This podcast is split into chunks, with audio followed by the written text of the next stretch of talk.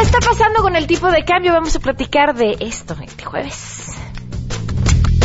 Además, eh, el doctor Rafael Estrada estará con nosotros, nos va a dar un panorama actual sobre la vulnerabilidad y riesgo que corren los niños en nuestro país y por qué, bueno, más bien, qué podemos hacer como sociedad para proteger sus derechos. Lo que tenemos es un desfase entre lo que tendríamos que estar haciendo en materia de aplicación normativa para proteger a las niñas y niños y por el otro lado necesitamos implementar en nivel de institución capacitación, protocolos de actuación Híjole, miren, decencia, de verdad, es un, es un tema hablar de la violencia porque aquello que le estamos haciendo a los niños invariablemente es convertirlos en adultos que estarán repitiendo los patrones que vivieron en casa. Bueno, tenemos buenas noticias del resumen de tecnología con Andrés Costes y muchas cosas más. Quédense con nosotros, así arrancamos a todo terreno. MBS Radio presenta a Pamela Cerdeira en A Todo Terreno, donde la noticia eres tú.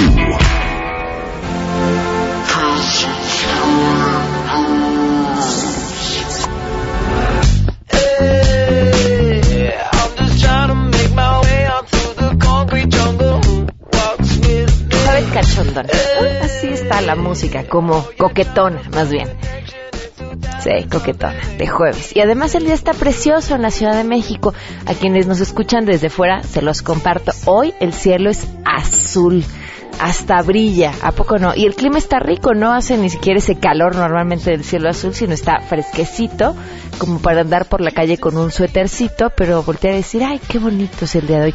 Jueves 20 de julio del 2017, soy Pamela Cerdeira, bienvenidos a Todo Terreno, gracias por acompañarnos. El teléfono en cabina 5166125, el número de WhatsApp para que me escriban 5533329585, estoy al tanto de sus comentarios.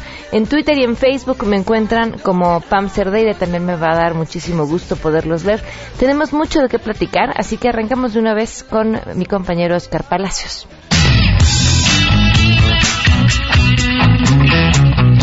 El Instituto Nacional de Geografía y Estadística presentó en el Senado de la República el Atlas de Género, en el que se advierte que el 62.77% de las mujeres mayores de 12 años ha sufrido violencia física a lo largo de su vida. Los resultados presentados en el Atlas muestran que los estados de Chihuahua, Durango, Zacatecas, San Luis Potosí, Guanajuato, Michoacán y Guerrero comparten una alta prevalencia de violencia física o sexual contra las mujeres. En este sentido, la presidenta presidenta del Instituto Nacional de las Mujeres, Lorena Cruz Sánchez, resaltó que el Atlas de Género permite dimensionar la realidad que se vive en muchas entidades y que es necesario transformar. Con este Atlas podemos saber que estados como Chihuahua, Durango, Zacatecas, San Luis Potosí, Guanajuato, Michoacán y Guerrero comparten una alta prevalencia de violencia física y sexual contra las mujeres casadas o unidas por parte de su pareja. El Atlas, sin duda, contribuye a conocer la situación de mujeres y hombres en muchas esferas y con ello a dimensionar la realidad que se quiere transformar para poder dirigir el proceso de cambio hacia una sociedad en la que la igualdad entre hombres y mujeres sea un hecho. Para Noticias MBS, Oscar Palacios. En la Cámara de Diputados, los integrantes de la Comisión Bicameral de Seguridad Nacional del Congreso de la Unión ya se alistan para recibir a los titulares de la Secretaría de Gobernación, Miguel Osorio, al Procurador General de la República, Raúl Cervantes, al titular del Centro de Investigación y Seguridad Nacional el CISEN, Eugenio Imas, y al director de Petróleos Mexicanos, José Antonio González, esto para abordar dos temas en específico, el del espionaje a periodistas, activistas y defensores de derechos humanos y de paso el del robo de combustibles en el país. Este encuentro se llevará a cabo en unos minutos más en la sede de San Lázaro y a puerta cerrada en las oficinas de los coordinadores parlamentarios. Esta reunión se debe llevar a cabo por ley de manera privada y sus asistentes están impedidos o tienen prohibido revelar que trataron en el encuentro, informó Angélica Melín. Gracias, la Procuraduría Capitalina inició una carpeta de investigación por la muerte de una niña de tres años de edad, quien ayer por la mañana fue atacada por un perro de la raza Pitbull en la delegación Coyoacán, cuyo dueño niño rinde entrevista ante el Ministerio Público. De acuerdo con reportes policiales, aproximadamente a las 11.25 horas, uniformados fueron alertados que dentro de un domicilio localizado en la calle Museo de la colonia San Pablo Tepetlapa se reportó el ataque de un can hacia una menor de edad quien presentaba heridas de gravedad. Al arribar al lugar se entrevistaron con un hombre de 69 años quien informó que su nieta había sido mordida por un pitbull, por lo que solicitaron una ambulancia. Paramédicos del ERUM arribaron al apoyo y luego de checar a la niña corroboraron su fallecimiento. Al respecto, el procurador Edmundo Garrido dijo que la Policía de Investigación y peritos de la dependencia realizan las indagatorias correspondientes. Rescatar a los perros y vamos a empezar la investigación. Esto sucedió en Coyoacán y estamos apenas iniciando la carpeta y les daremos cuenta de los avances. Hasta aquí la información.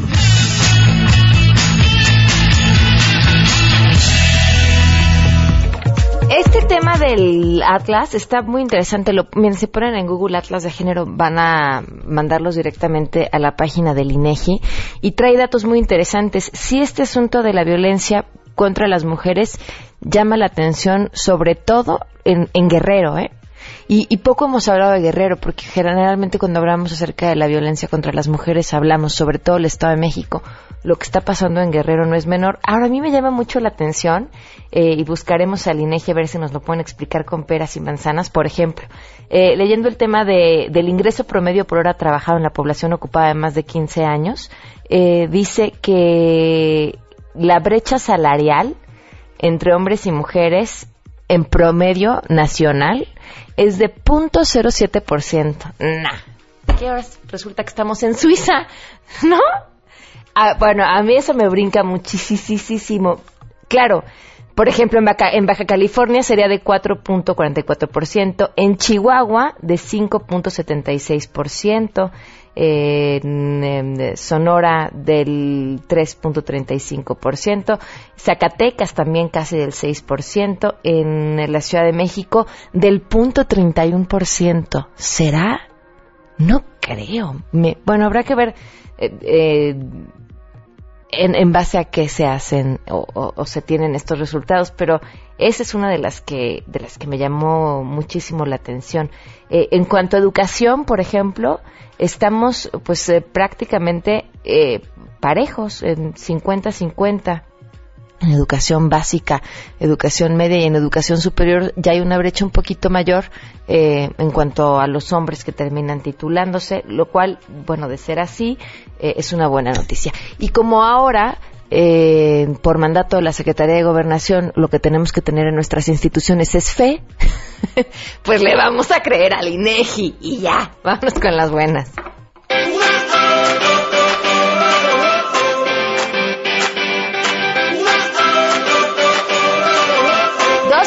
Con 12 minutos, siempre portadora de buenas noticias. Bueno, me lo pareció a mí que es una muy buena noticia, porque uno tiene que ver con la educación, que es importantísimo, y sobre cómo se va a conseguir esta que ha sido una de las metas más importantes, el, la, la de enseñar inglés en las escuelas, y previo a las escuelas, pues las normales.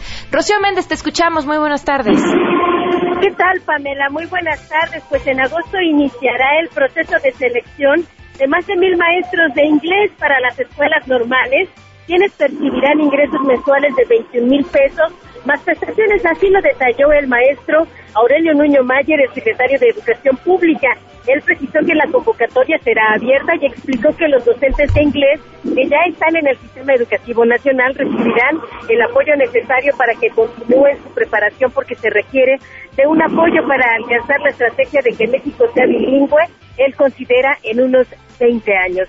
Esta mañana, Pamela, en redes sociales, Nuño Mayer comentó que solo 20% de las escuelas del país tienen profesores de inglés y por eso es necesario un cambio en la formación de maestros a fin de que los normalistas aprendan inglés y sepan interactuar con sus alumnos en este idioma. También dijo que se considera la reestructuración de los libros de texto porque además del aprendizaje del idioma, se impulsará que otras materias se puedan impartir en inglés. Abundó que quienes hablan inglés, y esto lo detalló el maestro Nuño Mayer para dar una perspectiva de esta decisión, tienen la posibilidad de recibir mejores ingresos entre un 30 y un 50% por arriba de la persona que solamente domina su lengua. Es el reporte al momento, Pamela. Muchísimas gracias, Rocío. A ver, la pregunta que nos hacíamos aquí es, ¿les van a pagar muy bien a los maestros? Si no me equivoco, 21 mil pesos era lo presumió el secretario de Educación y decía van a ganar más eh, que los maestros de inglés en escuelas particulares. Y decía Janine, este, ni modo Janine, ya le puse tu nombre al comentario, eh, a ver qué dicen los maestros. Este, pues yo creo que no tendrían que buscar que les paguen menos a los nuevos maestros, sino que les paguen más a todos. Ahora, sí viene o tendría que venir de la mano con, con la preparación, ¿no? A mayor preparación deberías de tener un mejor ingreso y, y si así es que estos lo son, pues a mí me parecería justo, pero bueno, vamos a preguntarles si habría que escucharlos. 20 años para conseguir los resultados. ¡Puh! Suena como una eternidad, pero miren, mejor empezar a trabajar para que en 20 años eso suceda a seguirnos quejando y en la espera, ¿no? Este, y vaya, yo creo que ya con el inglés nos quedamos cortos, hay que aprender inglés, hay que aprender programación, hay que aprender eh, chino o algún otro idioma porque porque cada vez se requiere más. 12 con 15, vamos a una pausa y continuamos a todo terreno. Más adelante A Todo Terreno. Nuestro peso contra el dólar que cumple la mayoría de edad, que luego ya no, que se va al 17, que anda coqueteando, qué va a pasar y hacia dónde va el tipo de cambio, de eso platicaremos al regreso. Si te perdiste el programa A Todo Terreno con Pamela Cerdeira, lo puedes escuchar descargando nuestro podcast en www.noticiasmbs.com. Pamela Cerdeira regresa con más en A Todo Terreno, donde la noticia eres tú.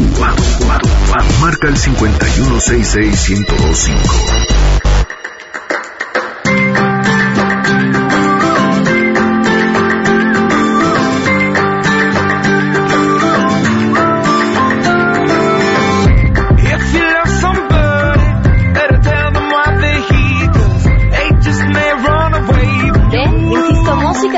Para este jueves. Ese es el tono en el que, en el que viene Janine el día de hoy. Gracias por acompañarnos en A Todo Terreno. Le agradezco enormemente a José Luis de la Cruz, director del Instituto para el Desarrollo Industrial y Crecimiento Económico, que nos acompaña vía telefónica.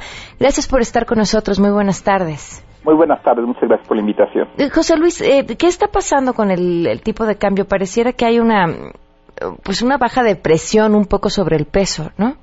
Eh, bueno, efectivamente las medidas que adoptaron tanto el Banco de México eh, eh, como la Secretaría de Hacienda para buscar primero estabilizar eh, el tipo de cambio, es decir, evitar que el peso siguiera perdiendo valor frente al dólar como ocurrió en los primeros dos meses del año y posteriormente estas medidas de incentivos para la repatriación de capitales, el alza en las tasas de interés han provocado que eh, más capitales eh, regresen a México entonces, hoy vemos que en la Bolsa Mexicana de Valores hay eh, una mayor inversión y que también eh, eh, aquellos inversionistas extranjeros siguen comprando deuda mexicana. Entonces, en ese sentido, esto ha permitido fortalecer nuestra moneda junto con el aumento de las exportaciones que también permite ganar divisas y con ello que el peso se recupere frente al dólar. Ahora, hay que preguntar sobre lo que va a pasar, siempre resulta pues en una suerte como de adivinanza nada más, ¿no? Especular. Pero, pero ¿cómo lo ves hacia, hacia un futuro? ¿Crees que exista esta aparente estabilidad? Bueno, eh, desde mi punto de vista eh, seguirá existiendo eh, cierto grado de incertidumbre y de presión sobre el peso, eh, en parte por, eh, por ejemplo, la negociación del Tratado de Libre Comercio que está por comenzar en menos de un mes eso será un factor que dependiendo qué tan ríspidas sean las negociaciones podría generar presiones sobre el peso. Evidentemente la evolución de la economía mexicana, lo que propiamente ocurra en Estados Unidos y algunos eventos internacionales como eh, la evolución financiera a nivel global y lo que ocurre en Europa, eh, sin lugar a dudas serán algunos de los aspectos que pueden eh, generar incertidumbre sobre el peso y desde mi punto de vista la presión continuará eh, aunque de momento eh, me parece que el peso se estabilizará entre 17.50 y 18 por dólar. ¿Cuáles son los, los puntos eh, que serán más ríspidos e interesantes y por supuesto afectarán más al tipo de cambio en esta renegociación del Tratado de Libre Comercio? Primero, el planteamiento que ya lanzó el, el, gobierno de Estados Unidos, en donde buscan reducir el déficit comercial que tienen con México, es decir, buscan exportar más o que México compre más a los productos norteamericanos, eso eh, es un primer elemento, porque no va a ser fácil revertir ese déficit que tiene Estados Unidos con nuestra economía. En segunda instancia hay un planteamiento en donde quieren desaparecer algunos de los capítulos del Tratado de Libre Comercio, particularmente el 19, que básicamente es el que está enfocado a cómo se dirimen las disputas comerciales entre las naciones integrantes del Tratado de Libre Comercio. Estados Unidos quiere desaparecer ese capítulo y, busca influir para que el, marco legal que impere en la relación entre los tres países esté más apegado al que se tiene en Estados Unidos en materia comercial y me parece que esos dos aspectos son algunos de los que más van a presionar junto con el hecho de que quieren eh, también intervenir en el mercado laboral, en la parte energética, medioambiental, y ahí me parece que existirá la mayor presión sobre la economía mexicana. ¿Cómo es que actualmente se resuelven esos conflictos? Eh, bueno, eh, sin lugar a dudas, ahorita la posición negociadora de México tendrá que buscar alternativas, tendrá que también plantear lo que México desea, no nada más es tratar de satisfacer los requerimientos de Estados Unidos, y ahí sí me parece que eh, la primera postura del gobierno mexicano de, negarse a que algunos de estos elementos que ha planteado Estados Unidos sean eh, necesariamente los que van a, prevalecer, me parece que eso es fundamental y también va a ayudar de que parte de las empresas norteamericanas transnacionales que están en México, en el sector automotriz, en el sector de la electrónica, por ejemplo, no quieren cambios en el Tratado de Libre Comercio, quieren eh, los menos posibles. Entonces, eso me parece que serán algunos de los elementos que juegan a favor de México. ¿Tenemos dientes entonces para negociar? Me parece que sí, me parece que sí hay posibilidades para eh, eh, tener una negociación en donde pues también hay que reconocer tenemos una posición asimétrica, es decir, al final del día Estados Unidos eh, es una economía más grande, eh, parte, gran parte de las inversiones que llegan a México en forma de inversión extranjera directa, por ejemplo, la mitad es de Estados Unidos, pues evidentemente que, que hay cierto desequilibrio, pero hay algunos aspectos que pueden ayudar a, tener una negociación eh, que, eh, que sea satisfactoria para ambos países. Muy bien, José Luis, muchísimas gracias por habernos acompañado esta tarde. Gracias por la invitación, muy buenas tardes. Hasta luego, 12 con 24. Vamos a una pausa con mucha fe continuamos a todo terreno.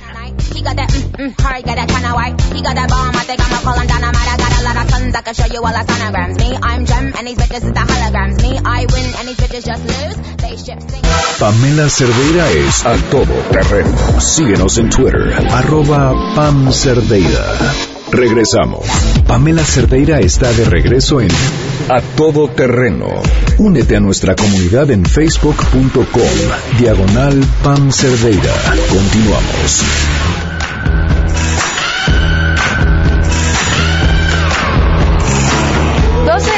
33 minutos, continuamos a todo terreno. Le agradezco enormemente a Rafael el doctor en Derecho y consejero especialista de Early Institute. Gracias por acompañarnos, bienvenido. Muchísimas gracias, Pamela. ¿Hicieron una investigación sobre eh, el maltrato infantil? Bueno, mira, Early Institute es un instituto que se dedica precisamente a diagnóstico y a sugerencia de políticas públicas, también a eh, la superintendencia, a la supervisión sobre la eh, aplicación de estas políticas en, materia de primera infancia, de cuidados eh, a la niñez, en materia de desarrollo de sus derechos fundamentales, eh, tanto de niñas, niños como adolescentes.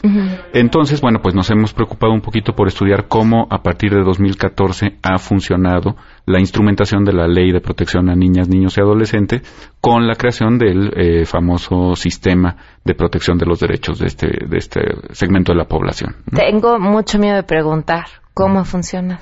Bueno, eh, un primer dato muy importante es eh, que como en todo, como tú lo has dicho, lo decías eh, hace rato, ¿no? la letra de la ley no funciona por sí misma. O sea, por decreto los, los problemas no se resuelven. Este sistema, entre muchas soluciones que se plantearon desde la administración pasada y en esta administración, eh, presidencial, bueno, el sistema a lo que tiende es a la coordinación entre los órdenes de gobierno y diversas instituciones que tienen que ver con la protección de derechos eh, de niños y niñas. Bueno, hasta ahí, pues la letra está bien, cumple con los estándares internacionales, podemos estar eh, tranquilos de que se protege, insisto, en la letra de la ley, en el papel, a la población infantil contra el maltrato. El problema está a la hora en que la coordinación se vuelve una realidad imperiosa. El problema se da en el momento en que la información tiene que fluir entre las diversas instituciones, entre los diversos eh, órdenes de gobierno. El problema está eh, en el momento en que las políticas públicas tienen que realmente garantizar los derechos de esta población que además, pues como todos sabemos, tiene una especial vulnerabilidad por sus eh, circunstancias y que a veces esta especial vulnerabilidad hasta se duplica o se triplica en casos de mucha marginación. Y ahí lo que encontramos es que toda todavía hay muchísimas áreas de oportunidad.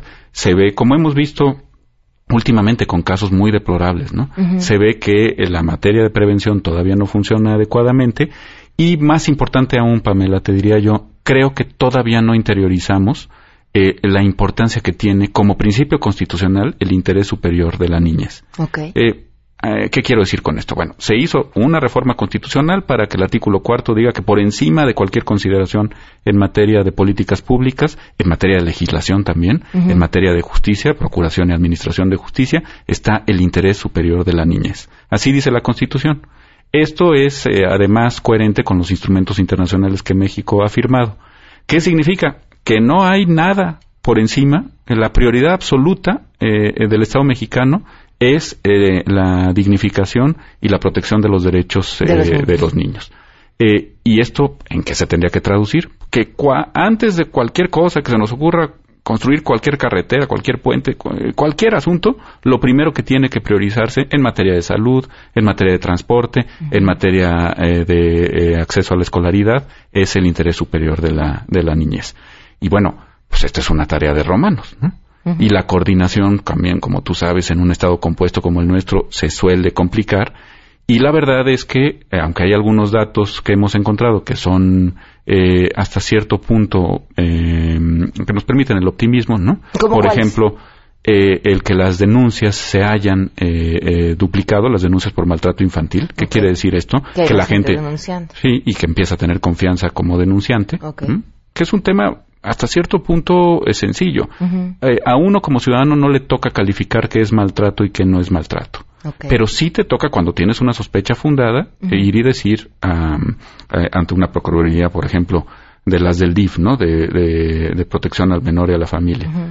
Oye, yo creo que aquí mi vecino o el profesor en tal escuela o me da la impresión que este niño está sufriendo algo de maltrato en su entorno social. ¿Por qué no investigas? La gente generalmente no tiene confianza en denunciar. Lo sabemos en materia penal, pero también en esta materia eh, que no siempre es penal, que también puede resolverse por el lado meramente administrativo. Bueno, el hecho de que se haya eh, eh, duplicado la cifra de denuncias es un buen signo. ¿Qué es lo preocupante? Bueno, pues que cuando estás hablando de tal cantidad, solamente en la Ciudad de México en el año 2014 hubo casi 500 denuncias por, por maltrato infantil, ¿no?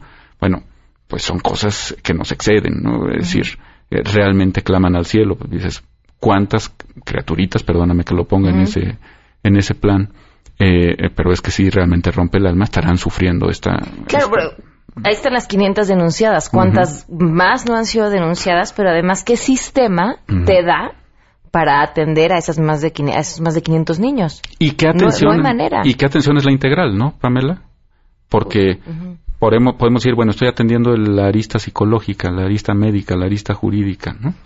pero si no hay una atención integral, casi te diría yo, en el mismo sitio, ¿no? Que no revictimice a las víctimas de maltrato, pues es como si no estuvieras atendiendo nada, ¿no? Sí, claro.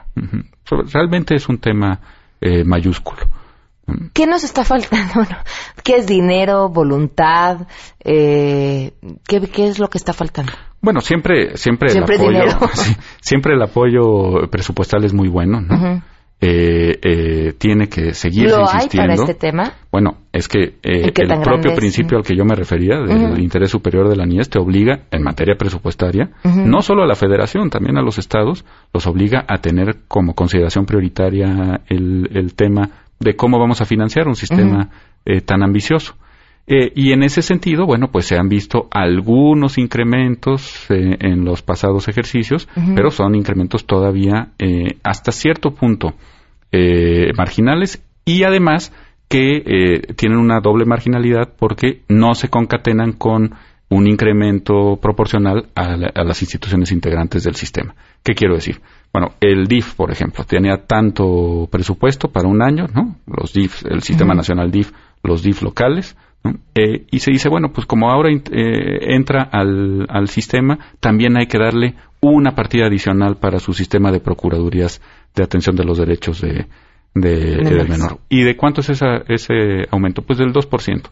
Es marginal, ¿no? Claro. O sea, en el mundo, digamos, de distribución de las partidas del DIF, pues es un aumento marginal para los, las ambiciones para los objetivos de un sistema tan complicado. ¿no? Bueno, ahora eso es en terrenos de la ley, pero creo que previo hay algo mucho más importante, que es lo que viene desde la sociedad. ¿Cómo arreglas eso? ¿Por dónde empiezas a mover? para que la situación cambie, porque si bien eh, necesitamos la ley, necesitamos un sistema de justicia que funcione y gente que denuncie, eh, ¿cómo eh, quitar la normalización de la violencia?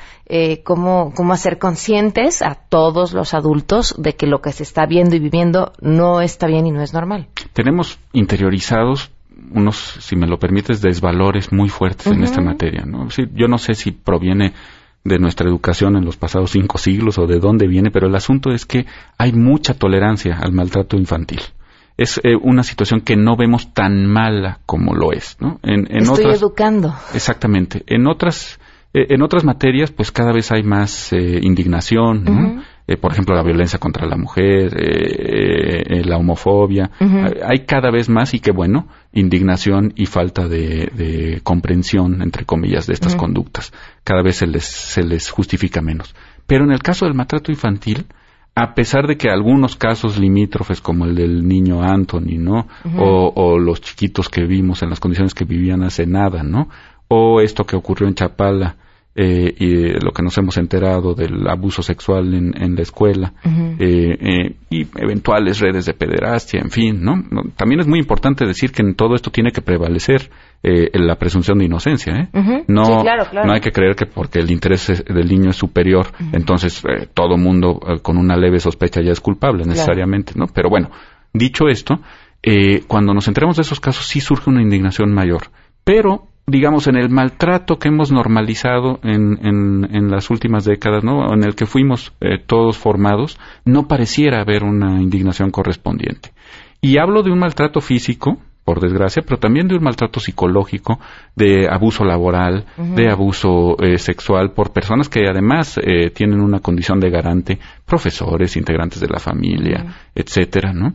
Eh, que es lo más deplorable. La gente más cercana, la que debería garantizar en primerísimo término los derechos y el normal desarrollo de la personalidad eh, de los niños y de las niñas, pues eh, se enfrenta, son eh, las principales victimarias, ¿no? Mm. Y da la impresión que, como decimos tanto en México, ¿no? Eso que se lava en casa porque es ropa sucia, ¿no?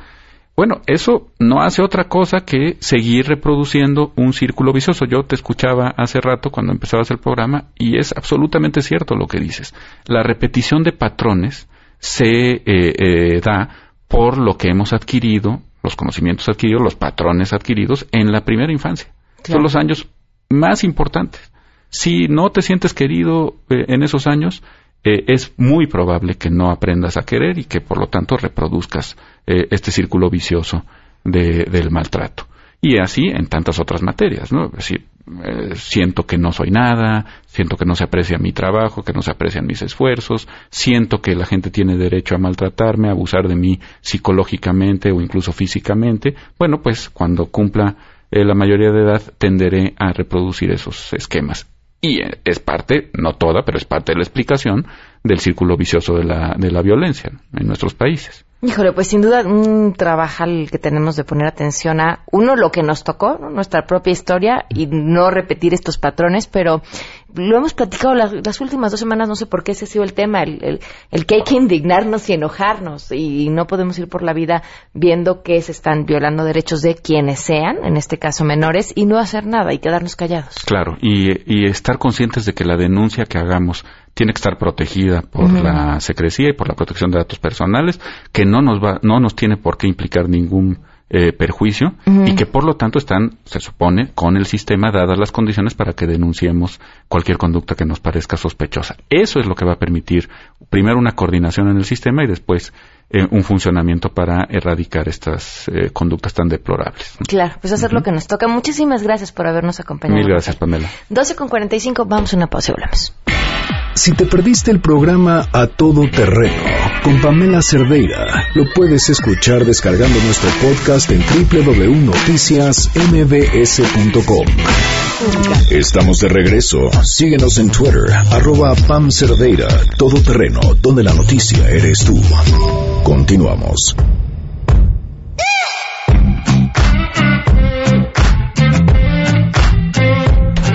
Buena música hemos escuchado el día de hoy. Son las 12 del día con 48 minutos. Ya pide Tlaloc Villanueva que si podemos publicar el playlist de hoy más adelante eh, a lo largo del día. Se las eh, compartimos a través de Twitter y a través de Facebook. Gracias por sus comentarios, gracias a, Guillermino, a Guillermo Galindo por escribirnos, muchísimas gracias. Eh, Abraham Jiménez, Gaby Urbina, también gracias por escribirnos y estar al tanto de este espacio. Rodolfo Orozco, bienvenido, ¿cómo estás? Muy bien, gracias Pamela, Gracias encantado por de estar. acompañarnos. A ver, vamos a invitar a la gente a invertir en lo más importante. que es la educación. Sí, sin ¿no? duda. Y sobre todo una educación a un excelente costo, pero eso no significa que tenga que ser una educación pues chafa. Yo te vengo a ofrecer educación de calidad. Y en Luteca llevamos 46 años ininterrumpidos eh, eh, ofreciendo este tipo de educación. Y hoy estamos más contentos y orgullosos de nu- que nunca de la universidad por nuestro aniversario. Eh, estamos remodelando al 100% el campus. Todas las aulas las estamos remodelando. Estamos poniendo internet dedicado en todos los salones y áreas comunes. Y también tenemos un equipo de cómputo de última generación. Estamos ubicados en Viaducto Miguel Alemán número 255 y ahí impartimos bachillerato, licenciaturas, especialidades y maestrías y nuestro programa Balance. Ah, ese es un tema por- y es bien importante eh, tocarlo porque qué pasa con quienes trabajan, Exacto. obviamente quieren dedicarle tiempo a la familia y además quieren estudiar. Exactamente, pues el plan de estudios del programa Balance está diseñado justo para eso, para que puedan tener una chamba ya sea en un turno matutino o vespertino, acudiendo todos los días a la universidad, aprendiendo de excelentes profesores que están activos en su campo de trabajo y con esto eh, les va a permitir, eh, atendiendo diario, les va a permitir que no se lleven una carga de trabajo fuerte a su casa. Entonces se llama balance porque van a poder tener una chamba. Van a poder estudiar y atender a su familia. Es decir, están balanceados en lo personal, en lo profesional y en lo académico. Ok, eso es muy importante. Y ahora, Muy. tenías también un, ot- otro tema que, que les vas a ofrecer a quienes Claro que sí. Como estamos de fiesta en la UTECA por nuestro 46 aniversario, a todos los que se inscriban a partir de hoy hasta el 31 de julio, les vamos a ofrecer un 20% de descuento durante toda su licenciatura y además les vamos a regalar un curso de inglés para los que se inscriban o se lo pueden transferir a algún familiar de 80 horas. Nadie te regala 80 horas de un nivel académico de inglés altísimo. No, en 80 horas seguro aprenden, era lo que platicábamos. Definitivamente, definitivamente. Y puede ser a cualquier nivel. Ok, pues ¿a dónde se pueden inscribir? Que nos llamen al 5264-8520 o que se registren en nuestra página de internet en www.uteca.edu.mx. También nos pueden seguir en Facebook, que es arroba utecamx. Eh, y pues aquí los esperamos. Estamos remodelando el campus. Vengan a conocernos, van a salir fascinados. Felicidades por el aniversario. Muchísimas gracias, Pamela. Gracias, 12 con 51 y vamos a platicar el día de hoy con Andrés Costes que nos trae el resumen tecnológico después de esta pausa. Pamela Cerdeira es a todo terreno. Síguenos en Twitter, arroba Pam Cerdeira. Regresamos. Estamos de regreso. Síguenos en Twitter, arroba Pam Cerdeira. Todo terreno, donde la noticia eres tú. Continuamos. 12 del día con 52 minutos. Andrés Costes, ¿cómo estás? Hola Pamela, muy bien, buenas tardes, ¿cómo estás? Muy bien, gracias, buenas tardes. Cuéntanos, ¿qué hay? Muy bien, pues hoy les voy a contar algo eh, en lo que estuve pensando. Yo recuerdo que en mis tiempos eh, los niños queríamos ser bomberos, policías, eh, estas estas profesiones tan tan clásicas y simples. Pero ahora los niños quieren ser youtubers. Y esta información es importante para todos. Si ustedes tienen o conocen un niño, niña, adolescente que quiere ser youtuber, debe recordar eh, leer las normas de la comunidad de YouTube. Ok. Porque ante el crecimiento de YouTube, que pasó de ser un sitio que solo alojaba videos y se convirtió en una fuente de ingresos, eh, varios de los contenidos vieron la oportunidad para producir dinero haciendo bromas y varias de estas bastante fuertes. Eh, por ejemplo, tenemos el, el caso en Estados Unidos, que no voy a dar claro el nombre del canal, manejado por un par de papás que grababan los aspectos de su día a día junto a sus cinco hijos, y dentro de estas dinámicas que grababan incluían bromas eh, y algunas de ellas dirigidas a su hijo menor, las cuales evidenciaron agresiones contra él y acciones agresivas de otros integrantes de la familia. no, eran unos gandallas, ¿no? Es- Eh, de- está- te daban ganas de ir a ahorcar a los papás. Eh, exactamente, y el caso más grave se dio a- en, en otro canal, eh, se dio a, a finales del mes pasado. Eh, Mona Lisa Pérez, una chica de 19 años que estaba embarazada, por querer ser famosos, literal, eso fue su, su, su explicación, le disparó a su novio, Pedro Ruiz. El reto fue que eh, este joven sostenía un libro frente a su pecho y ella le disparó al libro. Y claro, la bala traspasó el libro y mató al chico y ahora está encarcelada por querer ser famosos en YouTube y tener miles y miles de, de, de, de views. Entonces les quiero recordar, uno, si Que, si contenido- le disparan a un libro, la bala seguramente va a pasar a lo que esté detrás del libro. Eh, Exactamente, y, y, por ejemplo las normas de YouTube son, son muy claras y se han hecho cada vez más fuertes. Y dice algo muy simple, no se debe publicar contenido violento ni morboso que pretenda ser ofensivo, sensacionalista o irrespetuoso. Es decir, si ustedes quieren ganar dinero haciendo bromas pesadas, haciendo eh, actos que, que promuevan la, la violencia, que inciten al odio, eh, actividades peligrosas, Facebook no les va a pagar ni un centavo, así que recuerden que si van a hacer contenido, si, si ustedes quieren hacer contenido, niños, niñas, adolescentes, cabe recordar que es más importante construir que solamente entretener. Fíjate que, Costes, eh, ojalá fuera eh, solamente el tema del dinero, porque así tienes una forma muy fácil de controlarlo. Si Facebook no les paga, digo, si YouTube no les paga eh, a ese tipo de contenidos, no pero no les interesa el dinero. Ya decías, la que le disparó al novio con el libro, lo que querían eran views, lo que querían era ser vistos, era la fama. Sí, yo, yo le llamo de esta dictadura del like, que, que ya hacen cualquier cosa por, por un like, por un view, por tener interacción, pero eh, lo que nos queda es eh, reportar este tipo de contenidos, cual sea la plataforma en la que estamos, en este caso, por ejemplo, YouTube tiene una banderita para poder reportar y sale un menú donde donde puedes con- eh, reportar contenido sexual, contenido violento, eh, si fomenta terrorismo, ina- inapropiado, que incita al odio, eh, maltrato infantil, eh, que, que sea un contenido engañoso. Eh, eso es lo que nos queda en este en esta batalla contra este tipo de contenido y esta dictadura del like y del view. Hijo, y leer, ¿no? Y convivir con tu familia y cultivarte un poquito, yo creo sí, que... sí, hay que aprovechar, por ejemplo, hoy, como decías, el, el- el cielo en la ciudad está, está muy bonito el día, como para poder salir. Hay que voltear a verlo, así es. Pues Costes, muchísimas gracias, tu Twitter. Mi Twitter, arroba el costes, ahí nos seguimos leyendo. Que tengan excelente día. Gracias. Oigan, y se ha escrito un montón sobre, sobre este tema, sobre esta necesidad que tenemos todos de, de ser vistos. ¿Cuántos, digo, cuántos, no? Vamos a una vacación y lo primero que quieres hacer es tomar la foto de la vacación y publicarla porque si no la publicas es como si no hubiera sido. De la misma forma que si vas al gimnasio o corres y si no, lo publicas es como si no contara, como si el entrenamiento no te fuera a servir. ¿Y qué nos lleva a esto? Hay quien sostiene que, que es la falta de fe. Ya ven, por eso hay que tener fe. Les digo que este jueves de fe, como como antes creíamos, eh, o muchos lo creen todavía, ser vistos por, eh, por, por un dios o por alguien más, eh, no hacía falta, pero a la falta de fe, pues queremos que alguien nos vea y entonces tenemos las redes sociales. No sé, es una de tantas teorías. Eh, oigan, quiero aprovechar a comentarles esto. Si están pensando en estudiar una licenciatura con un excelente nivel académico, aprovechen. Ya lo platicábamos hace rato porque UTECA está de fiesta por su aniversario. 20% en las, en las mensualidades de sus licen- licenciaturas desde hoy y además les regalan un curso de inglés por 80 horas, ya sea para ustedes o para algún familiar. El teléfono 5264-8520 o en www.uteca.edu.mx 5264-8520. Nos vamos, al rato Janine nos comparte su playlist del día de hoy, de, de este jueves a gusto, rico.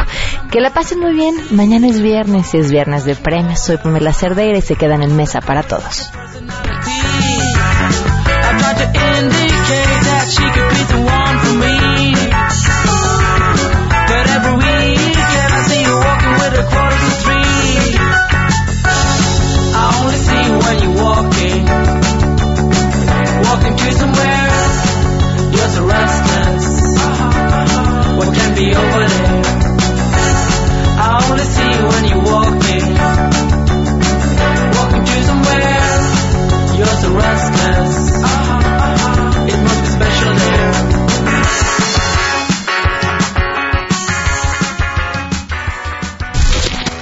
MBS Radio presentó a Pamela Cerdeira en A Todo Terreno.